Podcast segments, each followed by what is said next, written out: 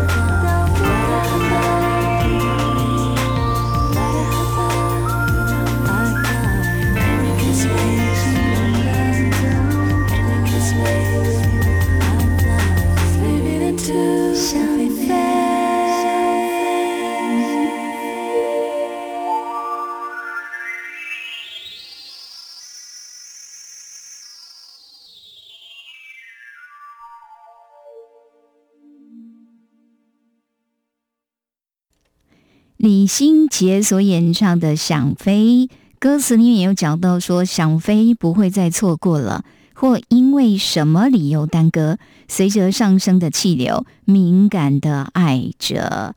好，真的想飞，就是透露一种想要自由。那我们说呢，他这个在电影当中一个角色。演的，到最后就是走的这个网络虚拟偶像天后啊，用现在大家很热门这种所谓的电脑虚拟偶像这样的形象哦，来跟这个世界沟通交流，这倒也是蛮奇特，但也是非常符合宝瓶的特质。那接下来我们要安排的这位歌手呢，也是最近要过生日了，这是蔡健雅。好。蔡健雅有一首歌哦，非常真的是很有深度，一听就是要很用脑筋的那种，叫做达尔文哈。那很有趣是这首歌说当初并不是因为蔡健雅写的，而是呢跟他合作这个搭档叫做小韩啊。那这个写词的小韩跟蔡健雅来讲哦，是华语歌坛词曲最佳拍档，他们两个是有很好的默契。然后呢，其实小韩蛮想写一首歌，可以给陈奕迅来唱的。那就想说，陈奕迅平常的形象，你会觉得哇，很聪明，很重思考哈。他的歌其实陈奕迅的歌，有时候你真的要多听几遍，那个歌词要想一想，才会知道他到底要说什么啊。所以他们觉得，如果要写给陈奕迅唱的歌，那绝对不能太肤浅。所以呢，绞尽脑汁哦，就呢想要写一首有学问的歌给陈奕迅哦。那因为这个小韩本身呢，念的其实他学的是生物，所以对进化论有一些认识。于是呢。他就把这个失败是为了促使我们大家都进化成更好的人这样的想法，把它写进这个歌词，那也可以变成一首情歌哈。既有这个科普的知识在里面，也有对爱情的一种独特的角度哈。所以后来这首歌并没有让陈奕迅唱到，是蔡健雅拿来唱了。好，我们先来听听他诠释的这个达尔文。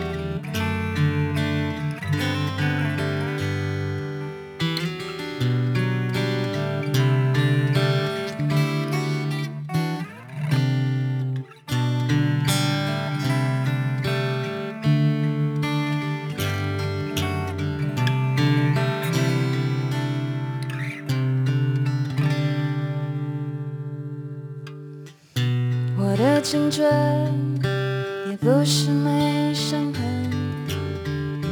是明白爱是信仰的眼神。什么特征，人缘还是眼神，也不会预知爱不爱的可能。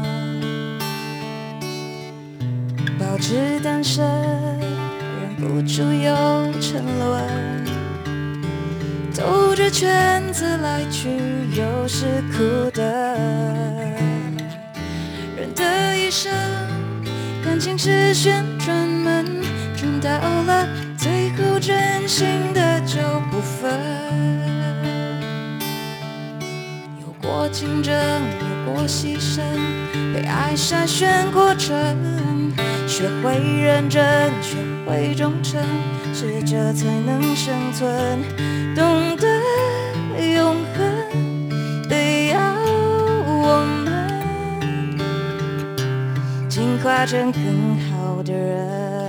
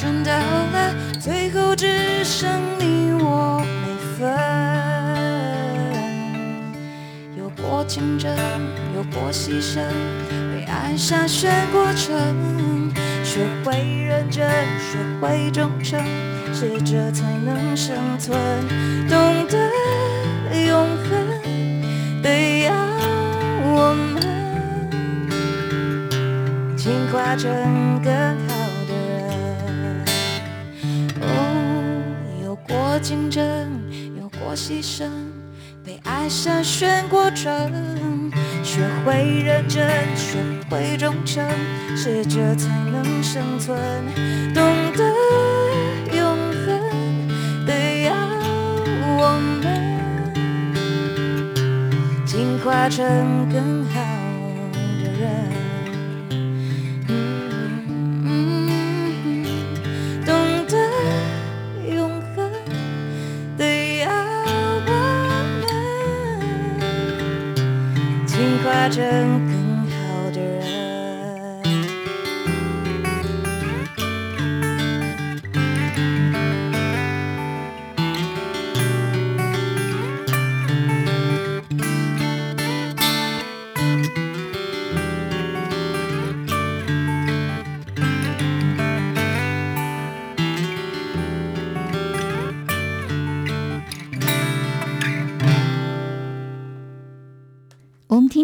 是蔡健雅现场演唱的版本《达尔文》。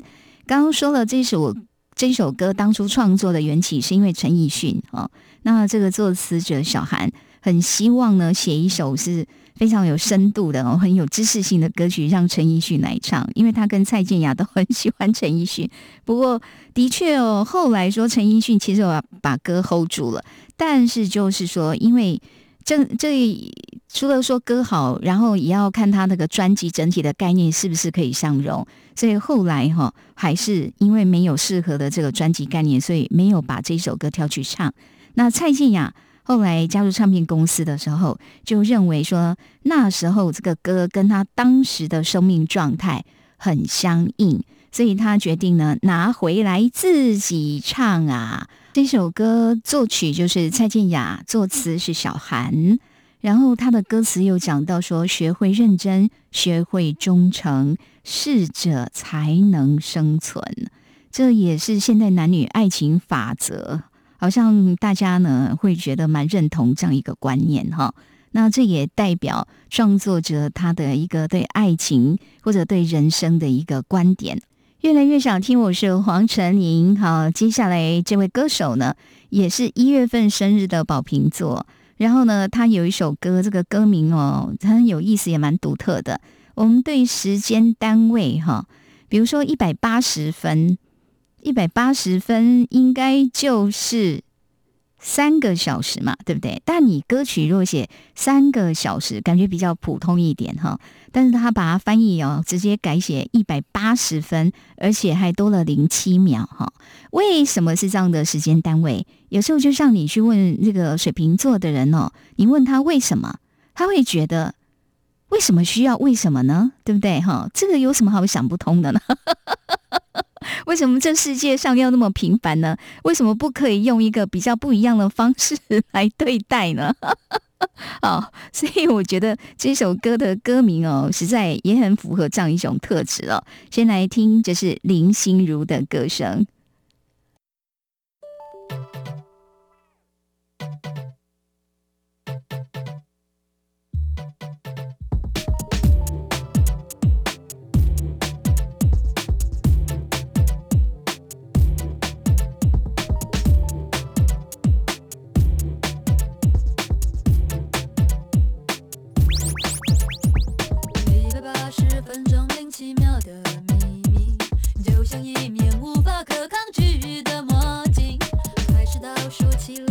三二一，这一秒要彻底把你忘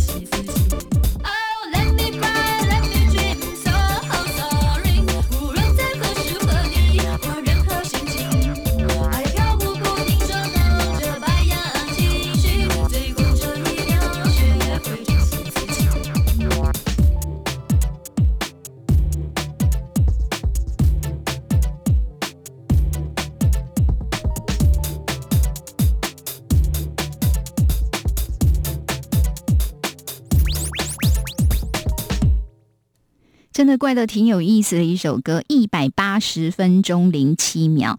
为什么要多那个零七秒？它歌词里面有揭晓了哈，这个倒数就七秒哈，然后到一的时候就要彻底把对方忘掉，把这个不适合的对象给他忘掉。你问为什么是七秒，不是三秒，不是五秒？没有为什么，就是水瓶座呢，特别是有一些音乐人哦，就是在在创作或者是那个歌曲歌名的标题，有时候真的，你想想看，他如果写三个小时零七秒，就像呢。这个动力火车有一首歌叫《明天的明天的明天》，你说这样子算起来，明天的明天的明天不就是大后天吗？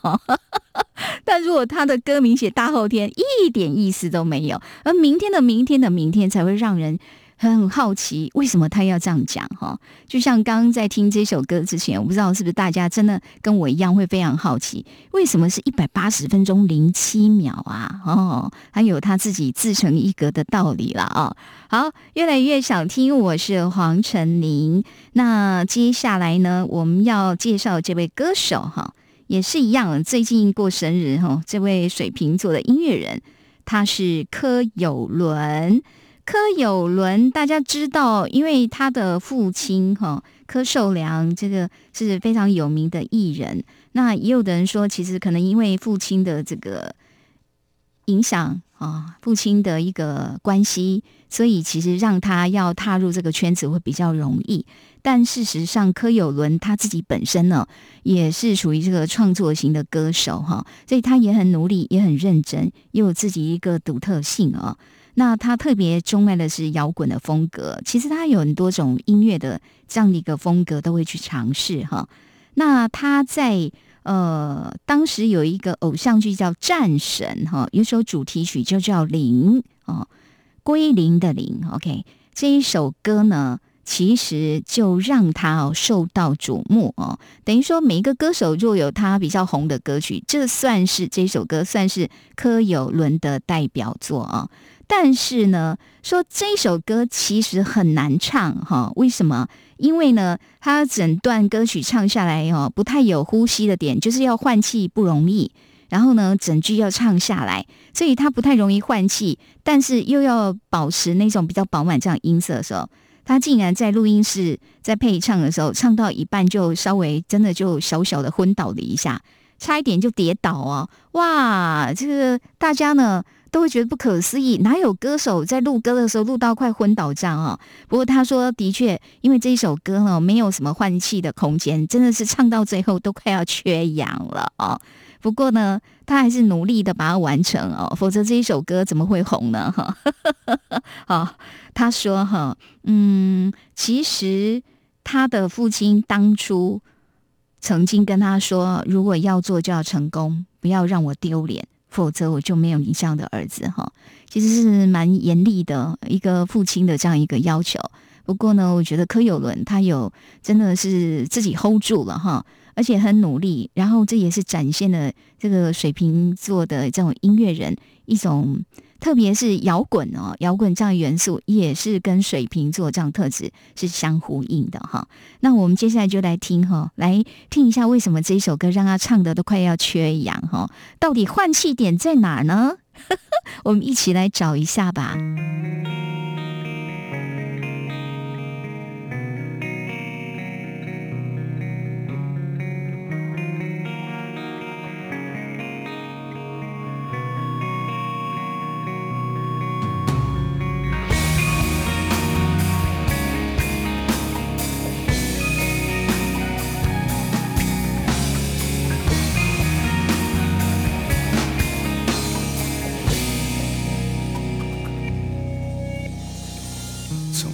相信我的世界可以有多完美，痛苦、寂寞，还有一些疲惫。不允许他人随意进入我的零度空间，宁愿孤独，懒得再去想谁。两个人一起，是否只是得到一种安慰，挣脱过去，然后忘记一切。没想过有天我的结局忽然全部改变，谁会抓住我的无力双臂？怎么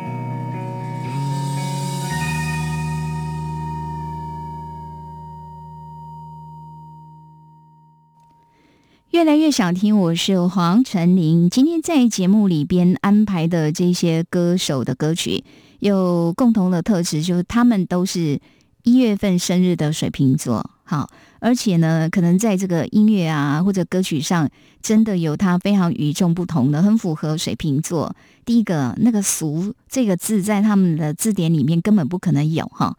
还有着，当然了，认为自己与众不同，不见得代表别人就认为你与众不同。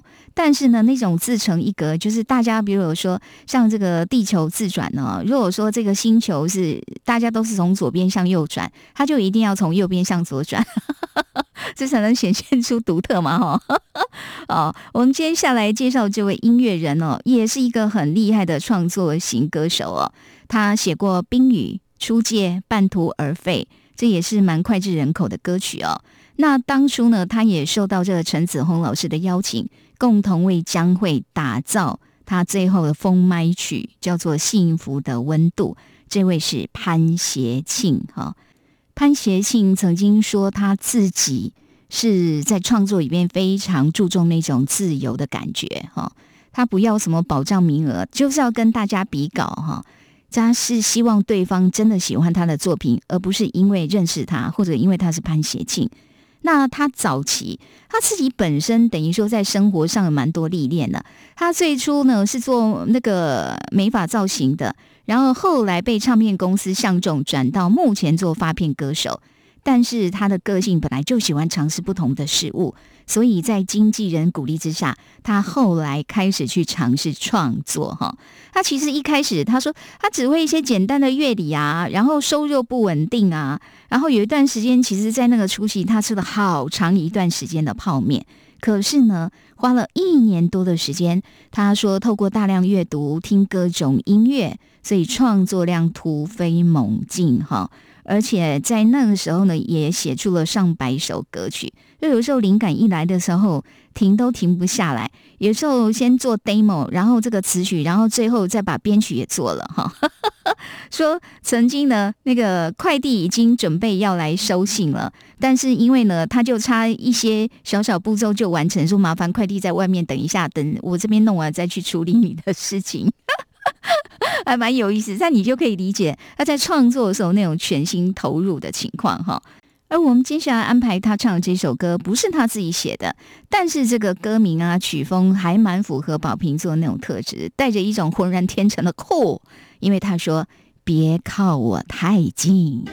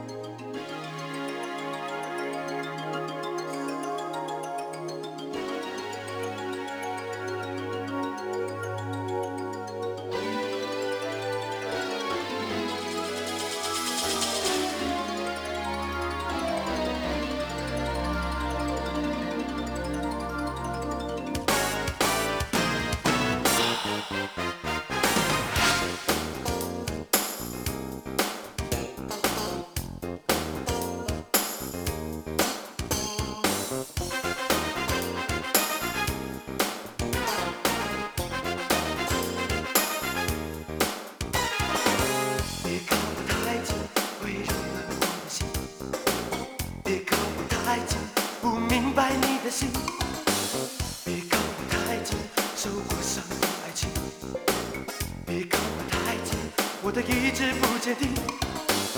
我们可以坐下来谈心，谈心。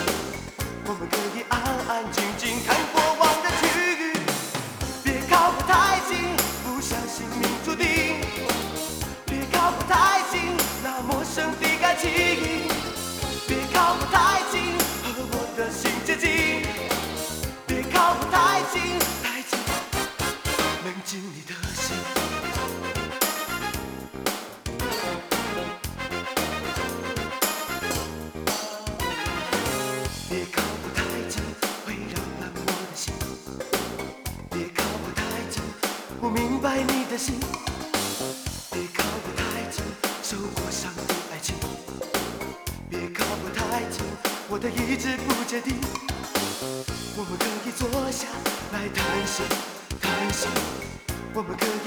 剧，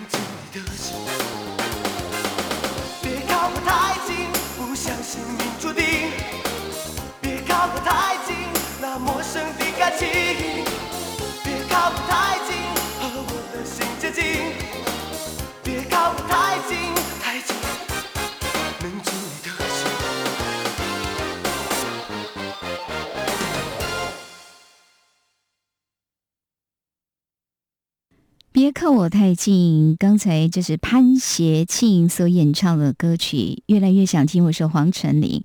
好，今天我们这个水平系列，你会发现，不管是歌手或者是这一些曲子，真的都有它很独特的地方。接下来安排这位，可是江湖上鼎鼎有名。哎呀，论到他写词的功力，哈，真的像神一般的存在。那就是方文山，他也是一月份生日的水瓶座，哈。那方文山，大家对他的印象就是他很多的经典歌曲都是跟周杰伦合作的，但其实他有帮这个孙燕姿写的一首歌叫做《超人类》哈。我先念一下歌词给大家听，我真觉得挺有意思的。我不是植物，只需要浇水照顾；也不是猪，只打呼。坚持要像主角般演出，就算有失误，也要自己谢幕。要吃饱喝足，再走自己的路。记得自己很特殊，把撞墙的角度解释成行为艺术。真的是哈很怪，然后也自成一格的有道理，对不对？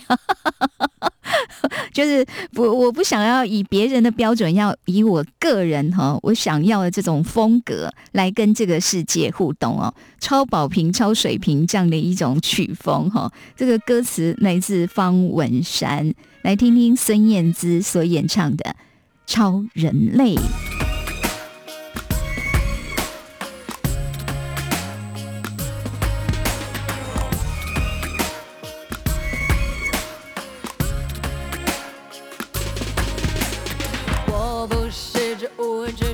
浇水照顾，也不是猪只打呼，坚持要像主角般演出，就算有失误，也要自己羡慕。要吃饱喝足，再走自己的路，记得自己很特殊，把撞墙的角度解释成行为艺术。突然想当超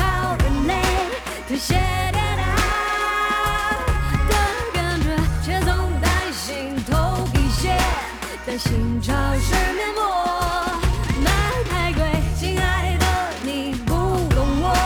的风格究竟，你别翻脸，我不特别不另类，但是绝对热血，真了解，冷风吹，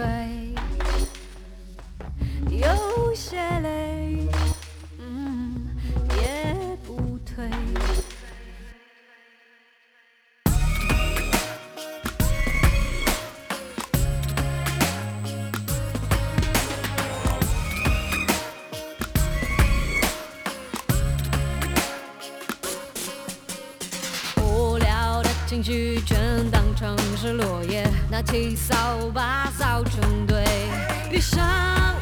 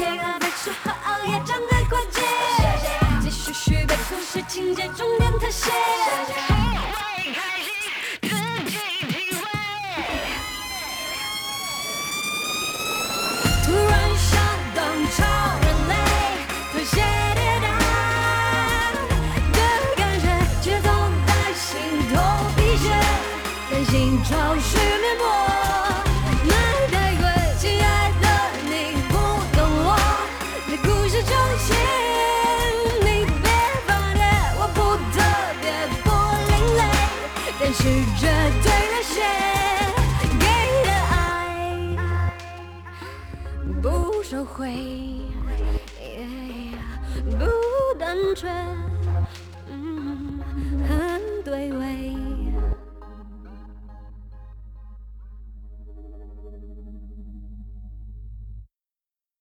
突然想当超人类，回到童年的感觉。可乐煤气很无味，当初的梦厚厚一整叠。青春你要自己写，那白纸黑字到底爱过谁？人生故事不倾斜，要工整的知道那结尾啊！佩服哈，虽然年轻，但是有这样的智慧，真的蛮厉害。有没有发现我们对这个水瓶座的一个连结？通常你又觉得他们虽然。就是蛮特别的哈，甚至有的人会用怪来形容，但大部分的人都蛮聪明的哈。可能整是他的一个思考的角度，或者他看待世界的这样的一种视野，是真的跟一般人不太一样的哈。甚至呢，还可以连接到外太空的感觉。好，刚刚这一首呢，因为作词者是方文山哦，就说他是一月份过生日，他也是水瓶座。大家知道方文山很会写词，但你知道为什么他当初会开始去写歌词吗？其实哈，他的故事印证了，有时候真的上帝帮你关上一扇窗，可能也会就会帮你再开另外一扇窗哈。或者我们说塞翁失马焉知非福，他念的高中念的是电子科，可是他一直对创作有极大的梦想，他最想做其实想要去做电影，那他也去参加编导班哦。他甚至拿到编导证，都是为了进入演这个电影圈哦。那这个过程当中呢，其实变成一种养分，这是后来他写歌词一个很重要养分哦。那因为呢，他有这种电影的概念。所以你会发现呢，方文山写的词常常就是非常强烈的这种视觉感，而且他有自己懂得分镜哈。所以如果把他的曲子、把他写的歌词，然后拿来做拍 MV 的话，对导演来讲哦，感觉就有人先帮你简单去做一下分镜了，蛮厉害的哦。但是写词并不是方文山的初衷。就是他一直很想要有这样的一个电影的梦想，只是呢，他后来有去应征编剧，结果哇，没有被选上，所以他就开始思考，如果不能做编剧，那他还能做什么呢？于是想啊想啊，终于选择，那我来写歌词吧。而且他就开始认真去研究歌词的结构跟韵脚，还有这个歌词要怎么写，让人们有记忆点哈。还是很努力，然后虽然呢转换了跑道，但是呢过去所累积，包括他对电影的这些投入学习，其实在他写歌的时候就变成一个很大的助力哈。所以如果我不知道大家有没有那种你很想去做一件什么事情，你期待是走什么样的路，但是最后没有成功，但说不定了，他让你转个弯，是为了让你走到更好的一条路上哦。方文山的故事就是最好的例子了。越来越想听，我是黄晨林。好，我们刚刚哦听了一些歌，都是比较天马行空哦，真的是想象力蛮丰富的。接下来呢，我们要进入比较复古篇了啊，你知道吗？这个不同年代哈，不同年代歌手都蛮有人是水瓶座。那我们接下来介绍这几位，有的人尤其接下来这位，你可能很难把他跟水瓶座连接在一起，因为他的形象是如此的温婉。平易近人，这个歌声的甜美，而且到现在歌坛的传奇，没有人可以取代他的在歌坛这样一个地位哈。那可是呢，其实他私底下就是据说，然后他的一个性格还真的是有蛮自己独特的哈。好，我们先来听歌，等一下再来聊他到底比较水瓶座特质是在哪一个部分哈。先来听这一位的歌声啊。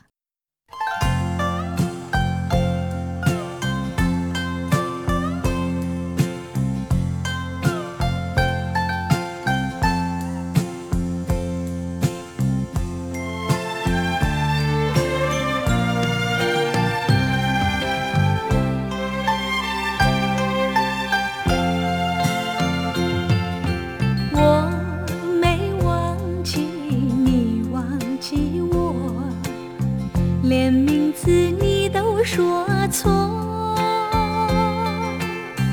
证明你一切都是在骗我看今天你怎么说你说过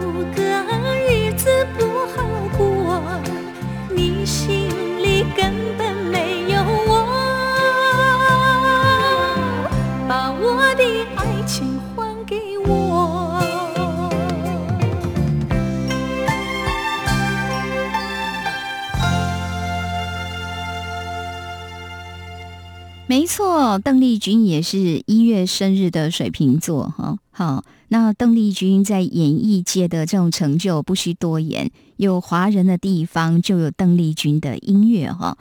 那我们来讲一下哈，她的有几个特质，就是她展现那种，比如说我们说水瓶座给人家感觉是很聪明的，学习能力很强。邓丽君自己本身呢有非常厉害的语言天赋，而且他在唱歌、他在舞台上，这个语言的切换啊，简直是自由进出。他可以呢同时哈、用粤语、闽南语、日语、英语、马来语 切换自如，游刃有余。哈，反正他有很多的这个会很多国的这样一个语言哦。然后呢，你看他在舞台上啊，他唱歌的时候非常温婉甜美，可是他归对这个观众的互动哈、是真的是很亲切的，而且有时候还蛮懂搞笑的。然后呢，邓丽君自己私人生活当中有一个小小的，应该说这也是没办法被歌迷逼出来的大明星嘛。你想想看，她如果在公共场合出现，那不是会引起很大骚动嘛？所以呢，更邓丽君其实她有个性调皮那一面，她就想说她出门一定要打扮要易容哈。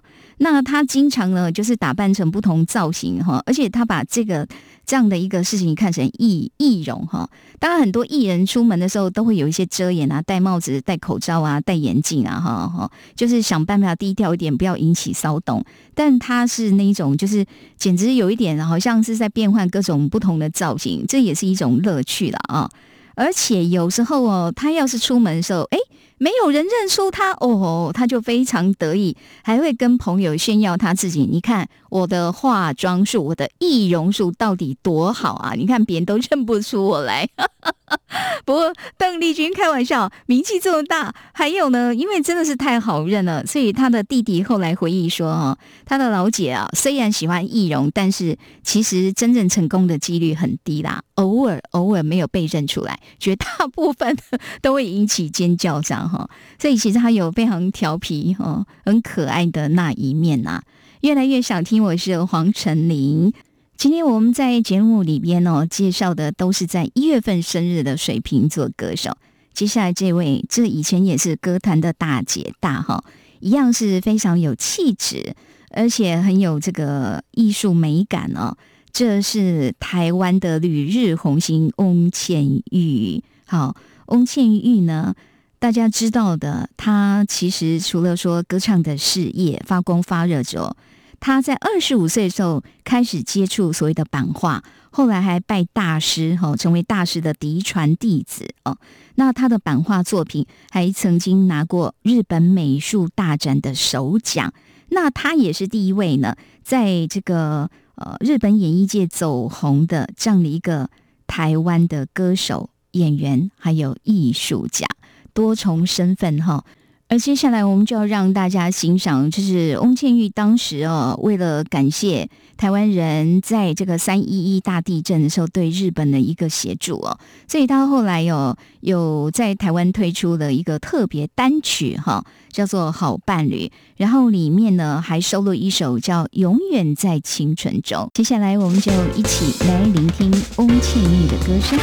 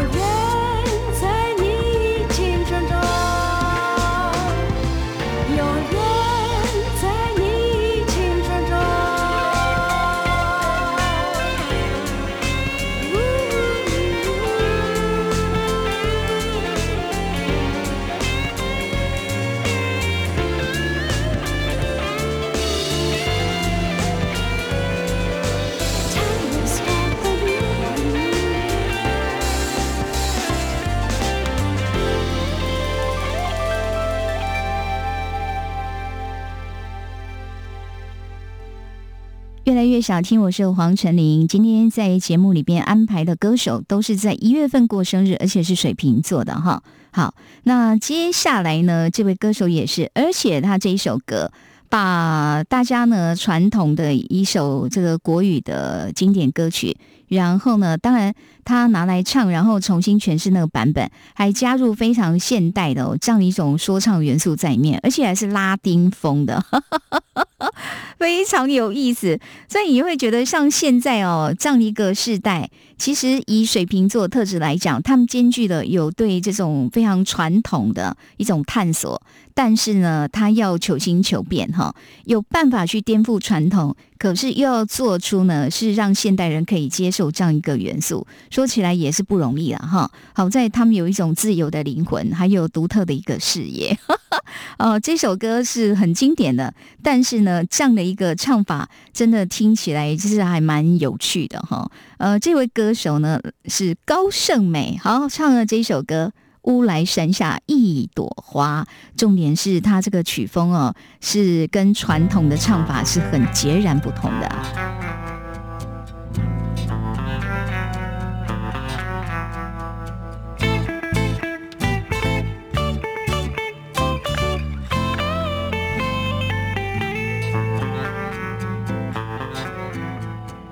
有一位姑娘呀，十也十七八，长长的，眼睛大，活泼可爱叫弟弟，叫呀叫弟弟，乌来山下一朵花。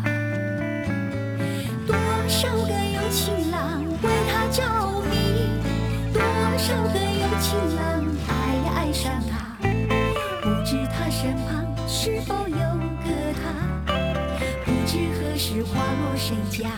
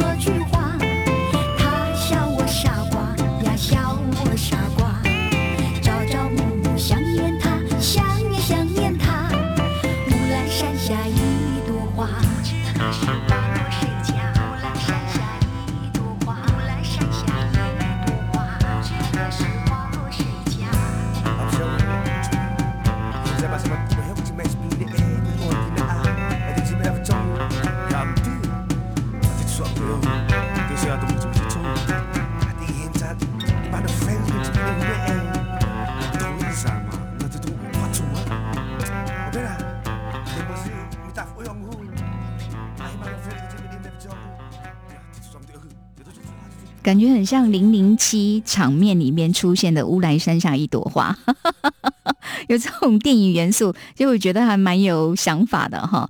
越来越想听，我是黄晨林。今天节目尾声安排的哈，这是蓝幼时的歌曲，然后呢，这个歌名叫做《鱼的泪》，在思考说这个鱼在水里边。如果它流眼泪，这样分得清楚吗？你知道那到底是它的眼泪还是水呢？哈，这个突发奇想的这样的一个问题，这也还蛮像是水瓶座会提出来的哦。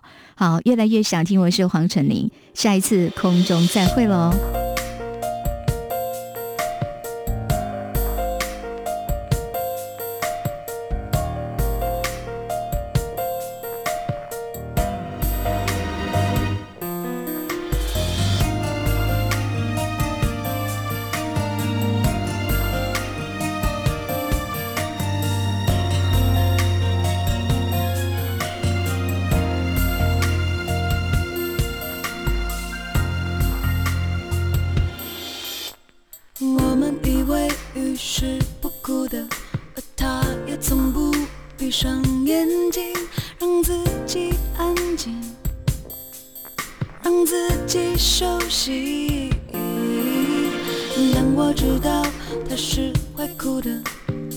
是在水里面带着看不见又难过的眼泪，眼泪在流着。就像鱼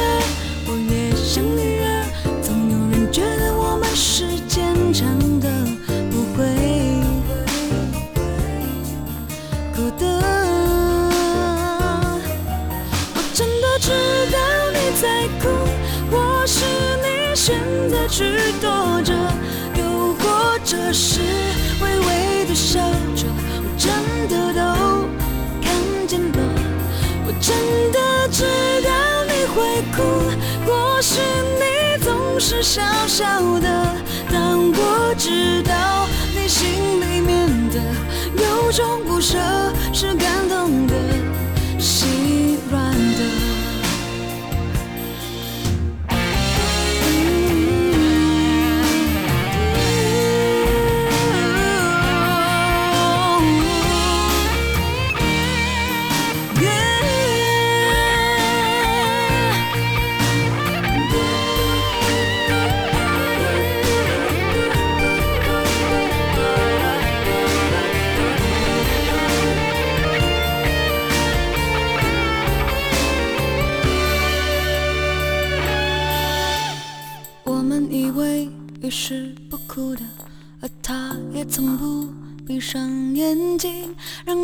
让